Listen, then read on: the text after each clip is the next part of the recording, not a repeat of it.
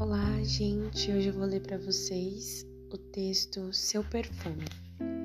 E ele é o seguinte: Seu cheiro dormiu no meu pescoço, no encontro da minha respiração com a sua. Entre nós havia muito mais do que dois desejos se encontrando. Havia uma atenção mútua de duas pessoas que estiveram por muito tempo desencontradas e que agora decidem se encontrar.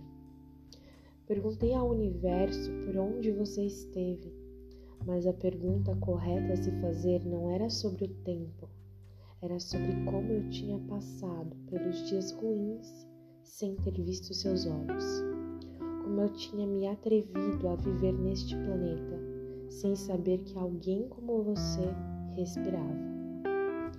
Seu cheiro morou nas minhas costas enquanto fazíamos algo maior que amor. Porque acredito que você e eu construímos algo incomunicável e por essa razão nosso silêncio não nos distanciava, pelo contrário, fazia nossos olhos terem a obrigação de dialogar. E quando se faz amor, nada fica em silêncio. Você acessou todos os meus espaços. Seus olhos colaram afeto numa parte do meu peito que eu não sabia que estava tão desprotegida. Eu ergui muros, fui fiel ao meu próprio trabalho, construí arduamente todas as fortalezas para que ninguém me invadisse, nenhum tanque de guerra entrasse, nenhuma mão sequer se aproximasse do meu coração. De repente, não só suas mãos sentiram minhas digitais, como seu DNA tocou o meu, e seu cheiro agarrou meu corpo, como uma criança agarra um brinquedo e não solta mais. Ele vai comigo para onde eu for, São Paulo ou Dublin, essa dimensão ou para outra, para longe ou muito perto de você. Tanto faz, não importa. Ele resiste aos voos, aos outros corpos, às ideias de novas pessoas na minha vida.